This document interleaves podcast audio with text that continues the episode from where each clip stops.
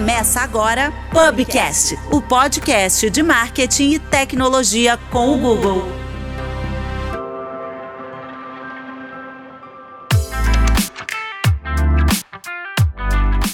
Olá, pessoal! Sejam muito bem-vindos a mais um episódio do nosso Pubcast, o podcast de marketing e tecnologia criado aqui pela equipe de parcerias do Google Brasil.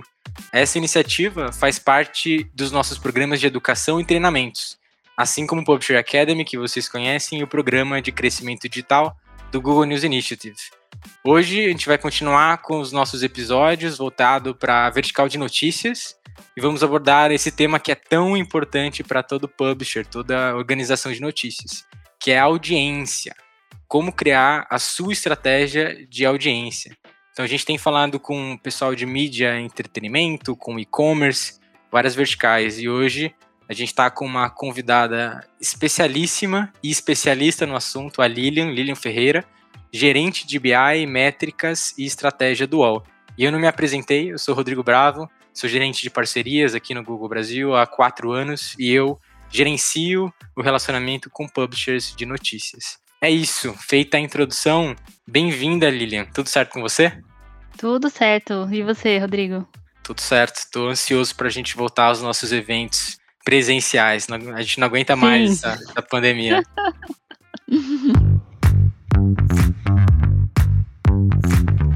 Lilian, me conta, antes da gente começar o assunto de fato, a gente falar de audiência, me conta um pouquinho sobre você, sobre a sua carreira, o que, que você estudou lá atrás, até você chegar aqui no. Se você puder dar uma introduçãozinha. Tá, eu acho que é bem curioso e bem importante essa trajetória, no meu caso, né? Eu sou jornalista, sou formada em jornalismo, é... Só que eu sempre gostei muito de exatas. Eu sempre gostei de física, química, matemática, Excel. Mas eu também gostava de comunicação, de conversar com as pessoas e ter essa interação. E aí, quando eu fui para o jornalismo, eu fui para o jornalismo científico, que tinha um pouco essa pegada é, mais atrelada a alguns assuntos de exatas que eu gostava, biológicas. E aí eu passei minha carreira inteira estudando jornalismo científico, e aí atuando em áreas principalmente saúde e tecnologia, que são as grandes áreas né, que o jornalismo cobre.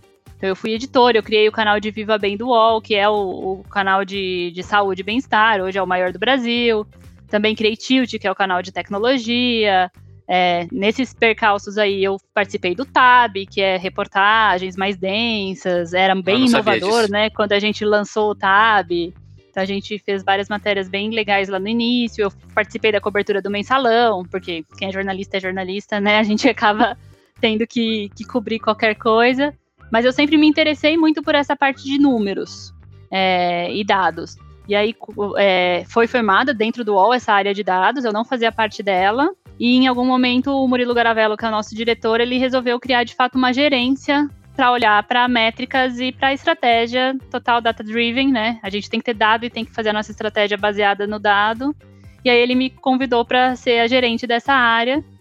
Por essa questão da minha experiência mesmo como jornalista. Então eu olhava muito para métrica para planejar meu dia, para planejar minha semana, para planejar o que eu ia fazer de conteúdo, pensando na audiência que é muito que a gente vai conversar aqui, né? Então, eu acho que eu tive muito essa vivência do dia a dia da produção do conteúdo baseado. Então, não sei nem se pode falar isso no, no podcast, né? Mas a gente brinca muito de gente que caga a regra.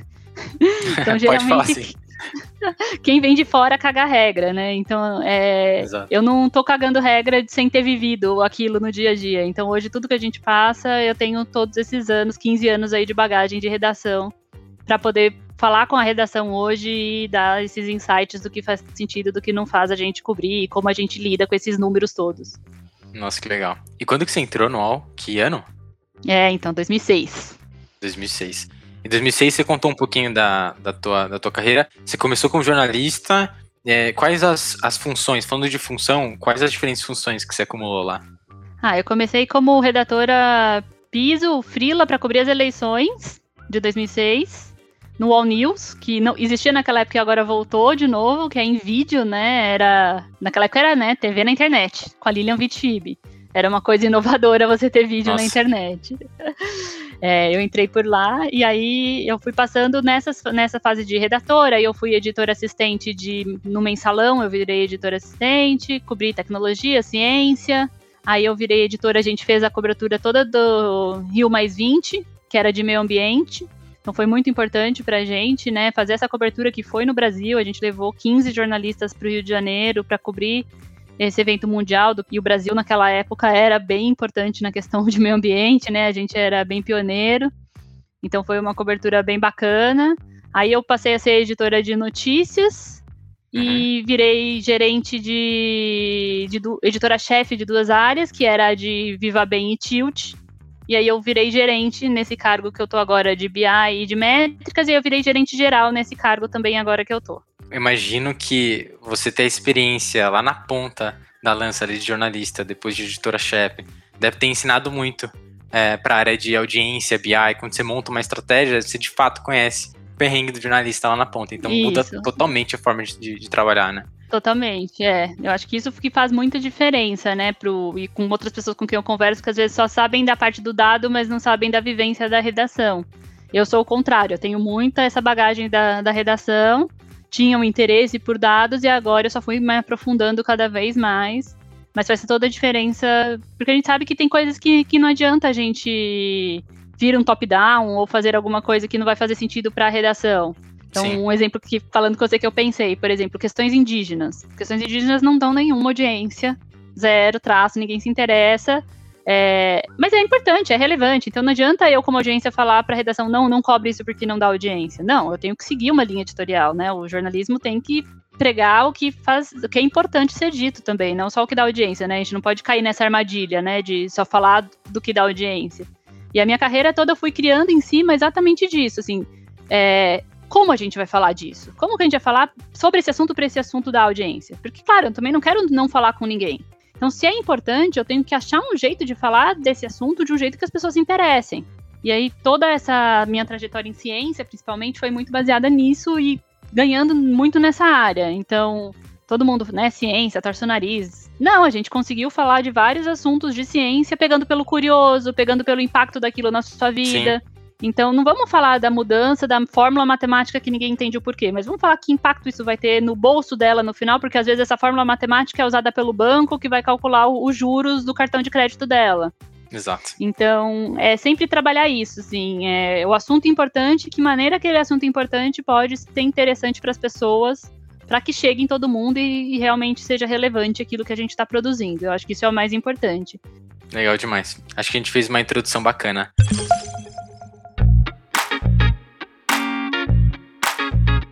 Legal, gente. Agora a gente vai para o assunto do dia. A gente vai falar um pouquinho sobre estratégia do Grupo All sobre audiência. Claro, Lilian, o que você puder compartilhar, acho que vai ser legal para a gente bater o papo. E a primeira pergunta que eu tenho é sobre essa estratégia um pouco mais holística, um pouco mais geral do grupo com relação à audiência. Se você puder comentar um pouquinho.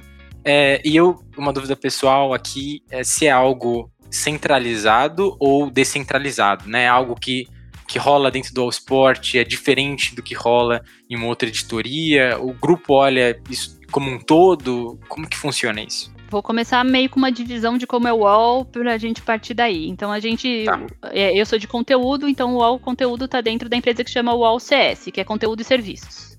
Então, dentro aqui da nossa, da nossa empresa, né, não tem PagBank, EdTech, são tudo empresas do grupo Folha, mas não é o, UOL Conteúdo de Serviços. Dentro de UOL Conteúdo de Serviços, a gente tem a parte de conteúdo, a gente tem a parte de publicidade e tem a parte de produtos digitais. Então, as assinaturas de e-mail, de UOL Play, UOL Host, UOL Sport Club ficam dentro dessa mesma empresa. Eu sou da parte de conteúdo, então tudo que eu vou estar falando aqui vai estar sendo sobre a parte de conteúdo e não sobre essas outras áreas, que às vezes as pessoas confundem um pouco e acham que é tudo uma coisa só. Então, cada área tem a sua unidade de dados. Na verdade, a gente tem uma unidade de dados centralizada agora do, da, da empresa toda, é, que atende a empresa toda, e em conteúdo a gente tem uma unidade nossa. Então, para ficar claro, é, a assinatura está dentro do teu escopo, dentro do OCS ou não? A assinatura está dentro do escopo ah, de OCS, beleza. só que a assinatura, por exemplo, de Wallplay não está no meu escopo. Do meu tá escopo bom. só está a assinatura de conteúdo. Ficou claro, legal. E aí tem essa, essa, equipe de dados do, da equipe da empresa inteira, o ALCS, e dentro dessa. E é uma, é, é uma estrutura mista, então tem uma parte centralizada e aí tem pessoas alocadas em determinadas áreas. E em conteúdo não são pessoas alocadas, a gente tem aqui um time mesmo de conteúdo. E de dados de conteúdo, né? Para olhar para métricas de conteúdo. E faz muitos anos que a gente começou a ter pessoas olhando para dados e era totalmente descentralizado no começo. Então, o All Sport tinha seu time, o All Notícias tinha outro, o All Entretenimento tinha outro, e tinha muito pouca troca entre essas pessoas e muito pouca troca de estratégia entre essas pessoas. E a gente viu que isso não era bom para a empresa, porque às vezes o que um acertava, o outro estava errando ainda, e a gente não tinha essa troca entre as áreas. Então a gente resolveu centralizar, então dentro de conteúdo é centralizada a área de métricas, então a gente tem uma área única que atende todo o conteúdo do UOL. E o que a gente ah. faz é que dentro das pessoas da nossa equipe a gente divide elas para elas serem mais focadas em uma área ou outra. Mas sendo uma equipe só, a troca é muito maior entre elas. Então a gente também pega as nossas áreas principais, que é notícias, esporte e splash, que são as três grandes, são os três grandes chamarizes de audiência. Então a gente tem metas de audiências para essas áreas, a gente acompanha semanalmente reuniões com a redação do que está indo bem, do que está indo mal, é, quais são as apostas, o que, que a gente vai fazer para cada fonte de entrada também, isso é muito importante. É, porque a gente tem a nossa homepage, né? A homepage do UOL é a homepage mais visitada do Brasil. Então, a gente tem um fluxo de entrada muito grande na home, mas a gente não quer depender só da home, a gente é, quer expandir mesmo. Hoje é visto por muitas pessoas, né, pelo Brasil todo. Então, a gente tem quais são as matérias que vão melhor no Google, quais são as matérias que vão melhor no Facebook, quais são as matérias que vão melhor na home do UOL. Para a gente estar tá sempre acertando o alvo, né? um exemplo aí desses dias que a gente estava discutindo era, por exemplo, o Bolsonaro. Bolsonaro uhum. sempre foi uma coisa que deu muita audiência. E continua dando na home. Mas, por exemplo, pelo Google já não dá mais tanta audiência assim. Acho que as pessoas cansaram um pouco de pesquisar sobre o, o nosso presidente. Então, assim, faz sentido a gente continuar produzindo para Google com tanta intensidade sobre o Bolsonaro? Não. A gente tem que estar tá sempre alinhado ali, né, no trends, tudo o que está rolando, para poder saber o que, que faz sentido a gente produzir. E aí, nessas reuniões semanais que a gente tem com essas grandes áreas, a gente vai dando esse encaminhamento. E aí, dentro do UOL, além da na minha área, que é a técnica né, de métricas, existe uma área de audiência. Então, é a redação produzindo conteúdo para gerar audiência, e tem a redação que está gerando conteúdo de um segundo momento, de um terceiro momento, que são mais aprofundados e mais especiais, né, que a gente chama. E aí, as marcas, disso. principalmente. Desculpa, pode é falar que... e depois eu termino. Vai lá. Né, então, é, então para essas grandes áreas isso funciona muito bem, né? Então é, é o rápido, né? É olhar o que está funcionando e, e produzir. É, então, para as marcas é mais importante. É, a audiência é importante, para tudo do UOL a audiência é importante, mas para as marcas a gente não quer metas tão altas, inatingíveis, que tem que fazer tudo pela audiência. A gente é contra o tudo pela audiência. Legal, faz todo sentido. Eu gostei do que você falou de. Acho que faz sentido e é interessante a forma como vocês trabalham, que é uma área de especialistas mesmo, é uma área centralizada de inteligência, de entender o que está acontecendo e unificando várias coisas ali. Acho que faz muito sentido esse, esse racional que vocês construíram. Eu queria saber um pouco mais da interação, né, do, do seu time, o time de audiência barra BI com a, com a redação. Existe algo mais proativo do time de audiência para a redação dizendo, ou pelo menos dando no norte daquilo que eles têm que produzir, conteúdo evergreen, né? Você falou um exemplo aí, ou uh, conteúdo mais é, que está bombando agora, e vice-versa, né? Existe a, a redação publicando e, e, dando algum insight para a audiência. Como que funciona na prática esse dia a dia? A gente tem mais de 200 jornalistas no UOL. E, e, a nossa ideia é que os jornalistas também sejam consumidores de dados, né? A gente sabe que uma equipe de médicas nunca é grande o suficiente para o tamanho do, do, desafio e a quantidade de audiência que a gente produz. Então, Sim. a nossa base é que os jornalistas saibam consultar dados. Então, a gente produz muitos datas studios, né? É, que é como a gente mostra os gráficos para a redação. Então, toda a redação tem o seu Data Studio diário, semanal e mensal, que a gente vai acompanhando como estão né, as, as visitas, quanto que está o page view, quanto que está o número de usuários, sempre comparando com o período anterior. Então, se a gente está olhando a semana, a gente olha a semana anterior, se a gente está olhando o mês, a gente olha o mês anterior, para ir acompanhando. Então, assim, a redação faz esse acompanhamento do dia a dia e da pauta própria. Então, o que a gente sempre tenta estimular é o redator mesmo, desde o nível mais básico até o nível mais alto, eu vou começar do redator, que é o, o, o mais, né, o menor nível. Ele fez a matéria dele, ele tem que ir lá ver a audiência que deu aquela matéria dele. Isso é, é, é incentivado, né? O, o, jornalista ele não adianta tinha essa, né, antigamente impresso. Fiz, né? Meu trabalho é produzir a matéria. aqui seu trabalho não termina nem de perto quando você terminou de fazer a matéria.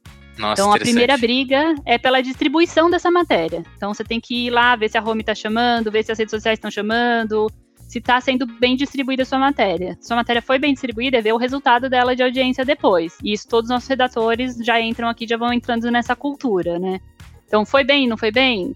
E aí os editores fazem mais essa análise de por que foi bem, por que foi mal, junto com os redatores. Então, é, a gente está tentando levar cada vez mais para a redação um olhar do que foi mal. Que isso é, é novo para a gente, assim, acho que para as pessoas que estão ouvindo a gente pode ser legal. Olhar que, o que dá mais audiência é o mais óbvio. E a gente fez isso durante muito tempo. E a gente está uhum. olhando agora para o contrário, o que, que, não foi tão bem assim? O que, que era a nossa aposta aí que não deu certo? Então o redator fala, nossa, eu tinha certeza que essa minha matéria ia super bem e não foi. Por que não foi? E aí, cada caso é um caso, a gente tem ali o editor que está no dia a dia, ele sabe analisar até por que, que aquela matéria foi bem e por que, que aquela matéria não foi bem.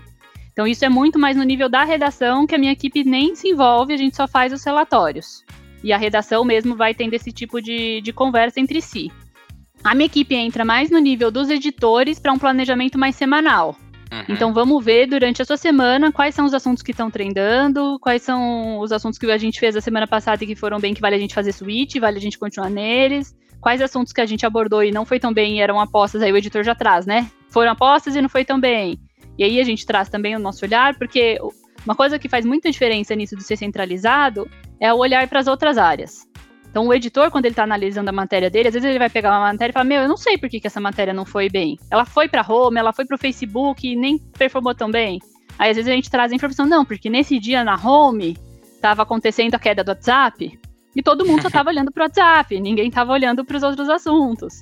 Então, não foi culpa da sua matéria, teve uma outra, outra questão. Ou, olha, no mês minha área está caindo, tá? Não é só sua área, todas as áreas estão caindo de audiência nesse mês e a sua área está caindo proporcional ao resto, então está tudo bem.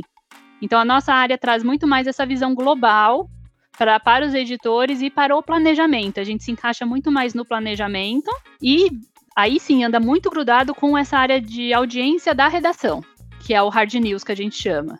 Então, é, é esse que está olhando trends. Então, isso é muito irmão para todo dia a gente tá dando insights também para eles. A gente tem assim sheets enormes, que aí não é nem o Data Studio com quanto que deu cada matéria, quanto que não deu, para lado tá indo a bússola, porque esse tem que ser rápido, né? Essa essa mudança tem que ser muito rápida e esses editores são muito ligados em audiência, mas aí, eles não têm nem o tempo de fazer essa análise. Aí nisso a gente entra ali para ajudá-los no dia a dia mesmo.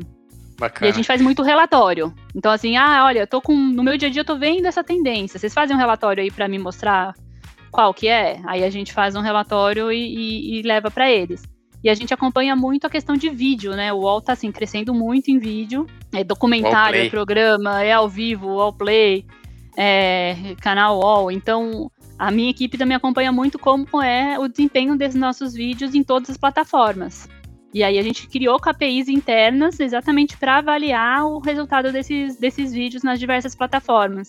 Porque o desempenho é, varia muito, assim, é tem, tem programa que vai melhor no UOL, tem programa que vai melhor no YouTube, tem programa que vai melhor no Facebook. Então a gente olha para todas as plataformas até para orientar a produção.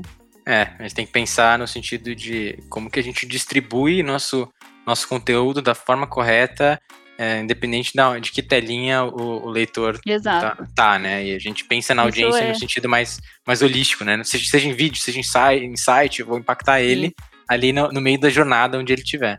Essa foi uma mudança do UOL de, de paradigma mesmo, de estratégia, de que o UOL não é só o www.uol.com.br, né? O é, UOL também é o UOL no YouTube, também é o UOL no TikTok, também é o UOL em todas as plataformas, né? Então, o que a gente quer é que essas pessoas consumam o conteúdo do UOL onde elas estiverem, né? Então, acho, não sei se dá para perceber das pessoas, mas antigamente tinha uma questão muito de venha para o site, venha para o site, e a gente parou com isso, né? Não, Óbvio que a gente quer que as pessoas venham para o site, mas a gente entende que se ela consome vídeo no YouTube, ela vai consumir vídeo no YouTube. A gente não precisa pôr, por exemplo, um teaser no YouTube e o vídeo completo aqui dentro. Tanto que hoje a gente usa o player do YouTube tanto nas matérias quanto no próprio YouTube, mas é isso. Embedado. É, a gente usa é. embedado. Então não precisa trazer, né? A gente tá ali onde a pessoa estiver também, o UOL também vai estar. Isso é muito legal. E, e legal que a gente pode impactar talvez um perfil de leitor bem diferente dependendo da plataforma que a gente estiver. Então, o TikTok, imagino que está impactando um leitor que é bem diferente, já se programando talvez para o futuro ali, geração Z, geração alfa, enfim, acho que é, bem, A gente brinca que o UOL é o principal, né, o UOL, assim, que as pessoas lembram é, meu, aconteceu alguma coisa, deixa eu ir pro UOL ver o, o, o que tá acontecendo. E eu vou voltar pro exemplo do WhatsApp, que se vocês tiverem ouvido aí muito tempo depois, aconteceu Aconteceu ontem. então, assim, tá muito quente na minha cabeça aqui. É. Então, assim, meu WhatsApp não tá entrando, vou tô desligando o roteador, não volta, o que que você faz? Você entra no UOL para saber se é verdade, se tá acontecendo algum problema ou não.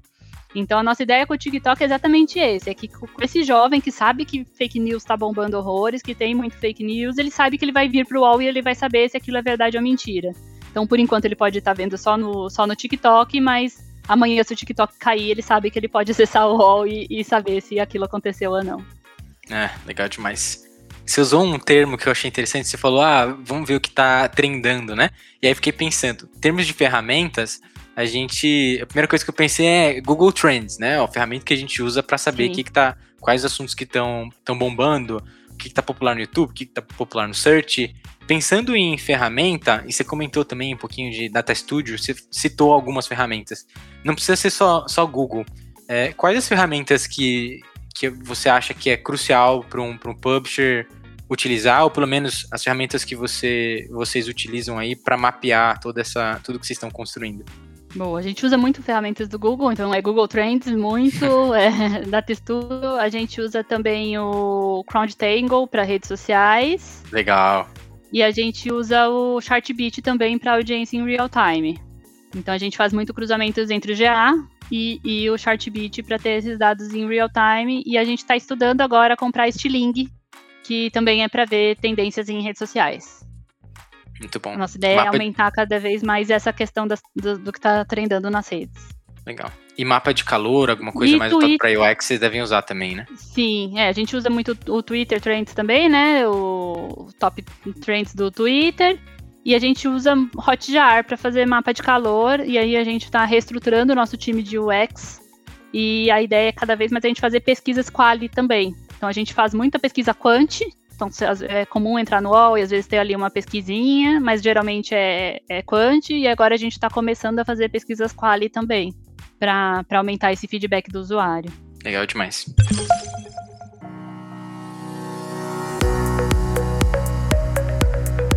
A gente falou muito em estratégia de audiência, estava pensando, se a gente fizer essa pergunta para ou falar ali pro, no, no, no nosso headline ali do, do podcast, que o assunto vai ser audiência, acho que a primeira coisa que vem na nossa cabeça, o primeiro tópico é dados, né? Ah, a gente, vai, a gente vai falar de audiência, a gente vai em algum momento abordar o assunto de dados.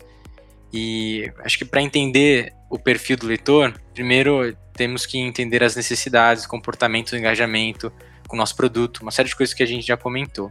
Eu estava pensando, é, hoje que a gente começa a discutir GDPRs, LGPD, essas legislações de, de proteções de, de, dado que veio para ficar, a gente começa a falar sobre a oportunidade é, e aposta ao mesmo tempo do first party data, né, o dado proprietário, que é o dado que o publisher vai construir a partir do relacionamento um para um com aquele leitor que está consumindo conteúdo e entender aquilo que, que interessa.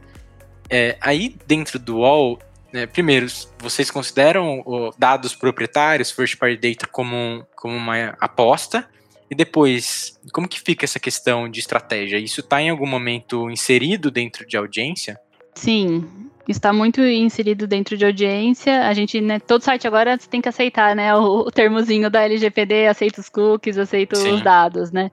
E acho que a gente sempre foi muito muito em cima desses dados que a gente captura via GA da navegação do nosso usuário, né? Então a gente sempre trabalhou muito com, com dados nossos. É, claro, a gente olha Comscore, olha Tail Target, que trazem né, dados de third party data, mas assim, o UOL sempre se baseou muito é, nesses, nos, nos, dados nossos mesmos que a gente captura para acompanhar a navegação do usuário aqui dentro, mas teve uma mudança de estratégia de olhar audiência pura, então é isso, a gente olhava número de visitas, número de usuários, que né, não tem nada que infrinja as regras de LGPD, porque a gente não tem nada, não é, é personalizado, né? É, é totalmente anônimo.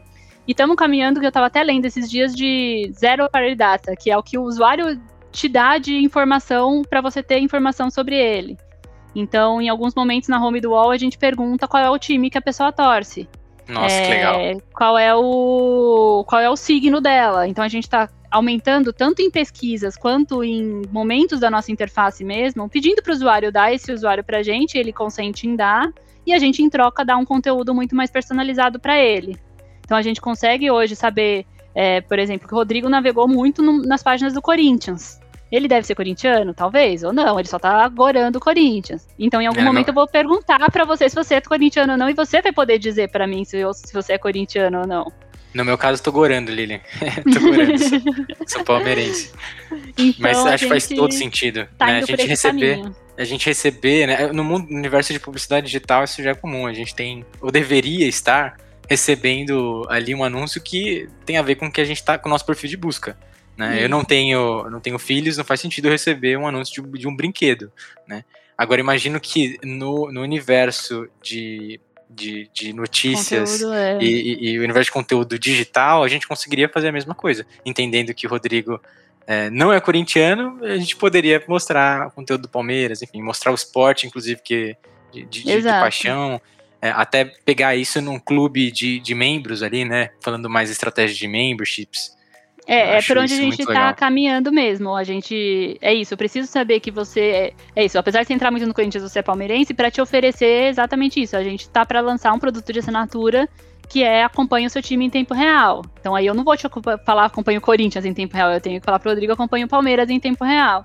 E a gente está aprendendo muito sobre isso, dados, esses dados mais anônimos, é, que a gente coleta. É, você tira insights, mas não necessariamente é o mais certeiro. E às vezes requer essa pergunta mais certeira de para que time você torce, para a gente ter esse feedback do usuário e aí poder te oferecer de fato é, alguma coisa mais redonda que vai bater totalmente de acordo com o seu perfil. Então, no UOL, em vários momentos, a gente está começando a colocar essa personalização de entrega de conteúdo e o nosso plano para o ano que vem é levar isso para a homepage.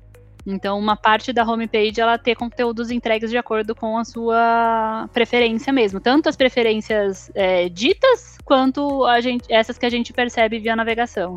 Gostaria muito de ter essa experiência. Que legal. Muito bacana. Bom, tem mais uma pergunta, a gente vai para o próximo tópico. A pergunta que eu tenho é, talvez que dica que você daria para um publisher que ele está começando a desenhar essa estratégia de audiência? E você comentou um pouquinho do, do seu perfil, seu perfil é, um pouco mais lógica, de gostar de, de, exatas, de matemática, e que fez jornalismo, acho que é um perfil bem completo. Existe um perfil de profissional que você tem buscado para compor a equipe do UOL? Então são duas perguntas se você tem uma dica para quem está começando e depois sobre o perfil do profissional ideal que vocês têm procurado.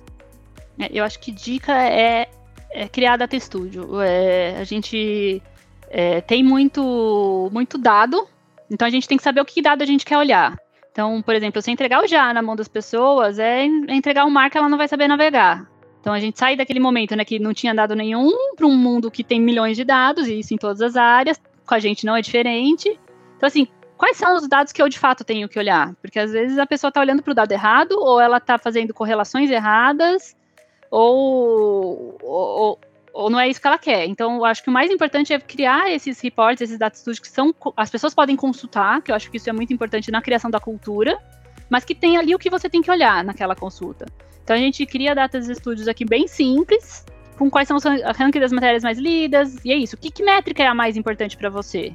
Pra gente aqui é exceção, por exemplo, não é page view, já foi durante muitos anos page view, a gente mudou a visão. Então tem que ter quais são as, quais são as métricas mais importantes para as pessoas olharem aquelas métricas mais importantes. Então se sessão é o mais importante, não adianta eu colocar sessão, usuário, tempo, tempo na página, tempo médio, scroll.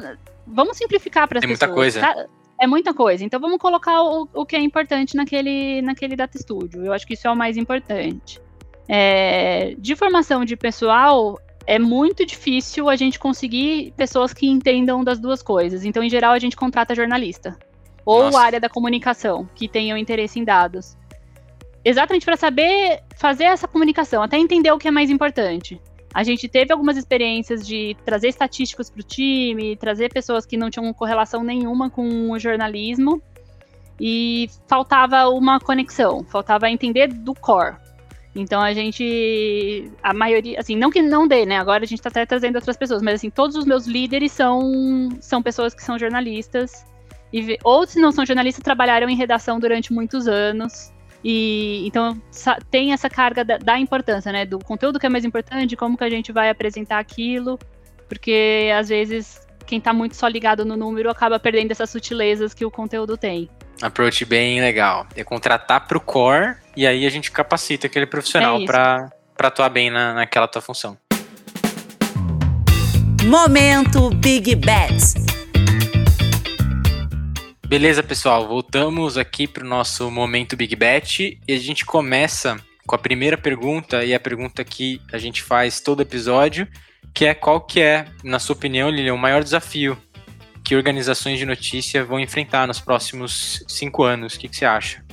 Pergunta difícil, né? Eu acho que, que é manter o jornalismo relevante e pagando as contas é, nesse meio de fake news, WhatsApp, né? Nossas mães se informam pelo WhatsApp, e aí como que você vai falar mãe, não? É importante a gente ter o ter os órgãos de imprensa, eles terem ganhar dinheiro de alguma maneira, né? Tem muita gente que acha que jornalismo é de graça, né? É serviço público. Então, assim, não é uma empresa privada que tem que ganhar dinheiro e está fazendo um serviço. É, eu acho que esse é o maior desafio ainda para gente. Já é há alguns anos, eu acho que continua sendo aí para o mercado como um todo. A gente vê, inclusive, eh, tem dados da, da Europa com alguns países com 30%, se não me engano, a Alemanha tem 30% do uso de ad blocker, bloqueadores de anúncio. E o pessoal, é, assim, realmente são duas coisas, né? Primeiro que é, o, a experiência publicitária, em alguns casos, chegou num nível que piora muito a experiência na web. Uhum. E por outro lado, é o que você comentou, né? Muita gente não entende a proposta de valor, não entende como o jornalismo se sustenta. A gente está fazendo isso, assim, tem, tem vários motivos do porquê que a gente faz Sim. o que a gente faz, e, e, o business, no final, o negócio tem que ser sustentável, ele tem que se manter. Né? Então, é, e o jornalismo tem... independente só se mantém desse jeito, né? Eu acho que isso é muito importante. É, é, eu sou jornalista, então para mim, assim, é o jornalismo independente, não é o blogueiro do lado A ou do lado B. É, Para o jornalismo seguir essa linha que a gente tenta ser independente, a gente precisa ter uma fonte de renda que não, não dite o editorial, né? O editorial tem que ser independente. Perfeito. A gente discutiu no nosso primeiro episódio, quem não ouviu, fica a dica de vocês ouvirem. A gente falou um pouquinho sobre o modelo de negócio e a gente abordou um pouco mais assinaturas é, digitais, que passa por audiência também né, Lilian? Sim. Mas, é, enfim, acho que publicidade faz parte dessa composição de, de uma outra fonte de receita muito importante. Assinatura, às vezes, nem sempre vale para todo mundo. E, enfim, e acho que a publicidade ela é um, uma solução, ela é uma, uma fonte de receita importante para os publishers, principalmente publishers locais ali, que não tem um volume muito grande de clientes, de leitores, ela depende desse mecanismo. Então, quem usa o Adblocker aí, acho que é, é importante a gente pensar um pouco no ecossistema de modo geral. Sim, a gente inclusive usa do Google Funding pedindo para as pessoas liberarem, não usarem adblocking, porque, porque é um jeito de financiar o jornalismo e o bom conteúdo. Exatamente. Para quem não conhece, a Lilian falou do Funding Choices, Google Funding Choices, que é uma ferramenta nossa que reconhece o, a quem, o usuário que está usando o bloqueador de anúncio e manda uma mensagem bem simpática para você entender o benefício do jornalismo e parar de usar esse, esse adblock. É isso. é isso que a ferramenta faz. Beleza, vamos para a segunda pergunta. Eu adorei o desafio que você comentou. Agora comenta um pouquinho um big bet, uma oportunidade que a gente tem nos próximos anos aí para o mercado de, de notícias. É, eu acho que juntando com a pergunta anterior, aí eu acho que uma oportunidade muito grande é engajar esse usuário. Eu acho que o jornalismo é, é, tem ainda um pouco aquela cabeça do eu produzo, é aquilo que eu falei, né? Produzo a minha matéria, eu fiz, tá, acabou aqui meu trabalho, então eu acho que é olhar para o jornalismo como um produto, que é uma coisa que publicidade sabe fazer, marketing sabe fazer, e o jornalismo acho que está aprendendo e acho que tem tudo a ver com o desafio. Então a gente tem que olhar para o nosso produto e pensar na jornada desse usuário, pensar nesse engajamento desse usuário, pensar em como ele consome seu conteúdo. Então, é isso. Antes, antigamente a gente olhava essa matéria foi bem, essa matéria foi mal, agora a gente está olhando o todo. De que matéria ele foi para que matéria? Qual que é essa jornada? O que, que ele está consumindo? O que, que faz sentido a gente oferecer aqui na sequência para ele continuar aqui e não sair? E aí isso desemboca exatamente no que você estava falando antes, Rodrigo, que é a fonte de financiamento, né? A gente brinca aqui que a gente quer que as pessoas fiquem no UOL como elas ficam nas redes sociais, consumindo o nosso conteúdo, e aí a gente vai para algum final de monetização, seja anúncio, seja assinatura de conteúdo, seja content commerce. E aí, quanto mais a gente vai conhecendo ela e ela está engajada aqui dentro, a gente consegue direcioná-la para a melhor maneira da gente conseguir monetizar sem impactar no conteúdo que ela está consumindo. A gente vai estar entregando uma coisa que ela gosta, que é bem feita e que paga as contas. Isso. Indo para o estado da arte do que está falando, Lili, imagina que um leitor ele cai no, no UOL, tá lendo, consumindo um, um conteúdo lá, eu consigo entender exatamente se ele tem um perfil de se converter ali em um produto digital que eu estou oferecendo, um produto de assinatura, ou mesmo tem um grupo de membros ali para participar do grupo do, do Palmeiras ali, Exatamente. Né, no, meu, no, no meu caso. Eu consigo, inclusive, direcionar a minha própria publicidade para impactar aquele leitor não com uma publicidade qualquer, aí eu não tô ganhando CPM, mas é a minha própria publicidade no meu site para impactar ele com produto interno. A gente chama isso aqui no Google de self-bot inventory, que é basicamente como que eu, como que eu uso do stack de, de tecnologia e marketing digital para eu atrair um lead para o meu site ou mesmo de via é, via comportamento, pelo comportamento do leitor, eu entendo se ele está mais predisposto a converter num produto digital, um produto de assinatura, Exatamente. um grupo de membro. E às vezes eu vou abrir mão daquela receita publicitária para eu converter esse leitor, em, enfim, no, no, próximo passo do funil, né? Isso, exatamente. É isso. A partir do momento em que você consegue ver essa jornada completa, faz sentido você abrir mão em certos momentos porque você está vendo um ganho. É, a gente, acho que, como eu comentei, é difícil ver isso hoje acontecendo. Seria o estado da arte se a gente conseguisse fazer Sim. isso sempre. Mas a gente tem feito projetos incríveis aí com, com vocês. E tem coisa nova surgindo. Em breve, pessoal que tá ouvindo, a gente vai, deve lançar cases aí do que a gente tem feito com o On. Tem coisa muito legal de audiência e, e monetização. Acho que é um caminho então, né, Rodrigo? É, é, isso, né? Não, não é de um dia para outro que a gente dá esse salto, a gente está construindo isso para tem, é, a nossa estratégia é chegar nessa, nesse estado da arte aí, a gente vai dando um passo de cada vez para chegar cada vez mais perto disso. Concordo. Passa por mindset, passa por cultura, passa por estrutura de time. Você comentou Exato. várias ferramentas, né? Passa por, por um stack de tecnologia, passa por contratação e, e, formação de time, capacitação, é muita coisa. Então eu gostei muito do teu, do teu desafio do teu Big Bet. Muito bom.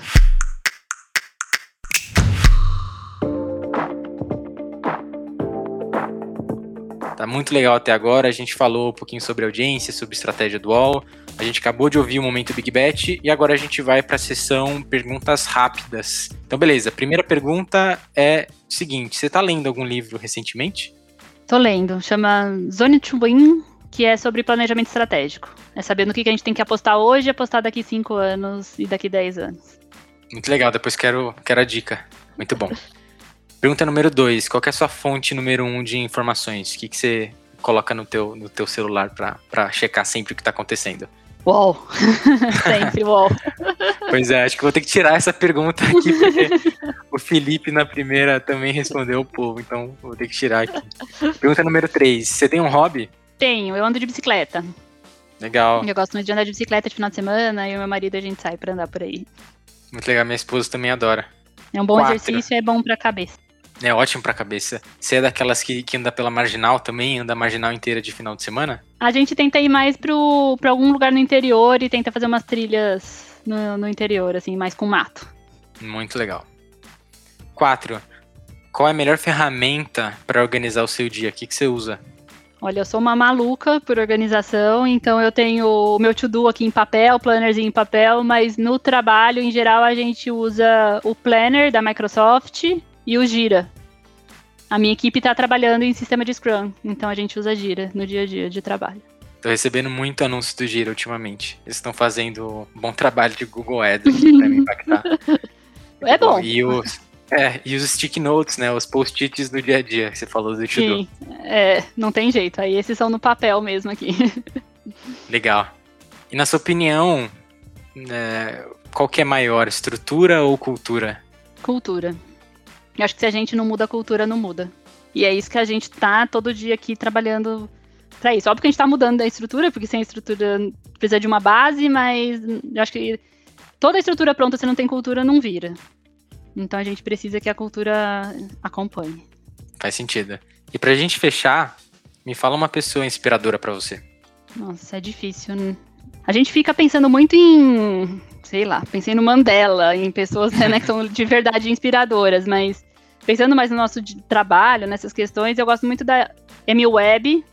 É, eu fui no SXSW algumas vezes e as palestras dela sobre futurologia, né, já que a gente acabou de fazer um exemplo de futurologia aí, são incríveis. Ela consegue pensar no futuro e pensar na pior hipótese possível, na possível e na mais otimista possível. E aí você consegue vislumbrar coisas do futuro muito boas. Assim. Então, para mim, ela é muito inspiradora como ela consegue enxergar o futuro e como ela consegue traduzir em visões palpáveis.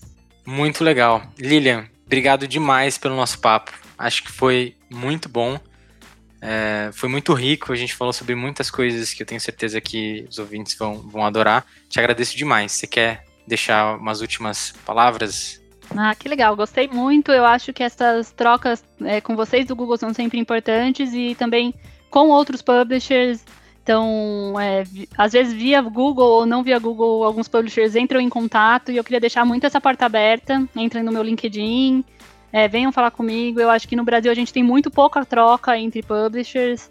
É, o Google faz um trabalho legal, Luciana Cardoso, eu adoro ela, ela também faz um trabalho muito legal da gente ter mais trocas entre a gente. É, eu acho que isso é importante. É, lá fora nos Estados Unidos a gente vê que eles são bem mais integrados. Eu acho que a gente tem que se integrar em vários níveis, né? A, a NJ é muito forte, mas eu acho que no dia a dia da redação a gente tem que conversar mais também. E é isso aí, muito obrigado, Lilian. E você ficou com mais um episódio do Pubcast, o podcast de marketing e tecnologia criado pela equipe de parcerias do Google Brasil. Essa é uma iniciativa que faz parte dos nossos programas de educação e treinamentos, assim como aquelas que eu mencionei no começo. E eu fico por aqui, eu sou o seu host, Rodrigo Bravo, cobrindo os temas de, de audiência e, por enquanto, de, de monetização e assinaturas para as organizações de notícia. Fique por dentro das nossas novidades, o que, que vai rolar aí nas próximas semanas. Siga a gente nas redes sociais e acompanhe a gente. É isso aí, te vejo no próximo episódio. Até mais! Pubcast, o podcast da área de parcerias do Google Brasil. Iniciativa que faz parte dos nossos programas de educação e treinamentos, como o Publisher Academy e Digital Growth Program. Ouça e compartilhe.